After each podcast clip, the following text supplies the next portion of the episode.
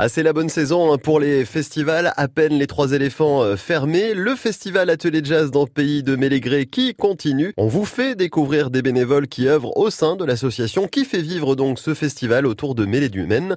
Présentation avec l'une d'entre elles. Je m'appelle Christine. Je suis bénévole euh, au festival depuis, euh, depuis le début du festival, donc 22 ans. 22 Voilà. ans qu'on est engagé au sein d'une association aussi. Comment c'est venu au tout début pour vous, Christine? Si on replonge 22 ans en arrière, la première année. Les personnes qui ont créé euh, le festival étaient des amis Mhm. et, euh, et nos filles euh, jouaient de la musique à cette Ouais. époque-là. Dans, dans- donc elles faisaient partie des, des ateliers. Donc on va dire que vous aviez pratiquement, euh, pas obligation, mais en tout cas on vous a amené jusqu'au festival. Oui, oui, Oui.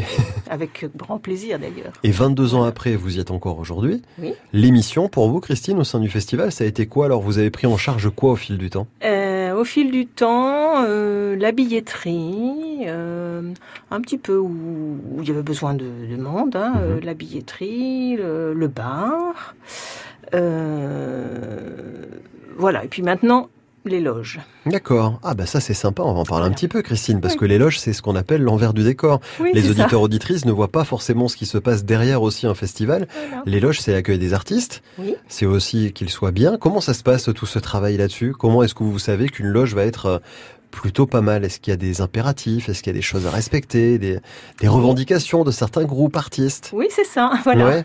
Donc, euh, on commence par mettre euh, du mobilier, puisque ce sont des, des pièces qui sont vides Mhm. le reste de l'année. Ouais. Euh, essayer de mettre quelque chose de confortable, euh, un canapé, euh, des fauteuils, et puis bon que ce soit accueillant. Donc on met des fleurs aussi, Ouais. et puis on y met ce que les artistes ont demandé. C'est ça, les fameuses feuilles en fait de route où vous Voilà. voyez ce que demandent les uns les autres. Ouais.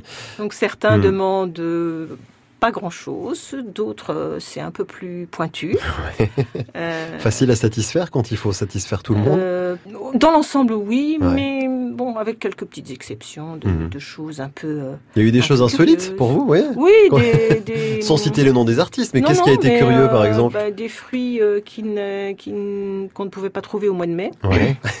par exemple, des choses comme ça. La Mhm. plupart du temps, c'est ça reste raisonnable. Mhm. Un peu plus euh, tourné vers le végétarien. ou Ouais, de plus en plus. Voilà, voilà. Et le festival qui refermera ses portes ce 1er juin pour la 22e édition. Toutes les informations en passant par le site officiel du festival, par la page aussi francebleu.fr, ce festival dont France Bleu Mayenne est la radio partenaire.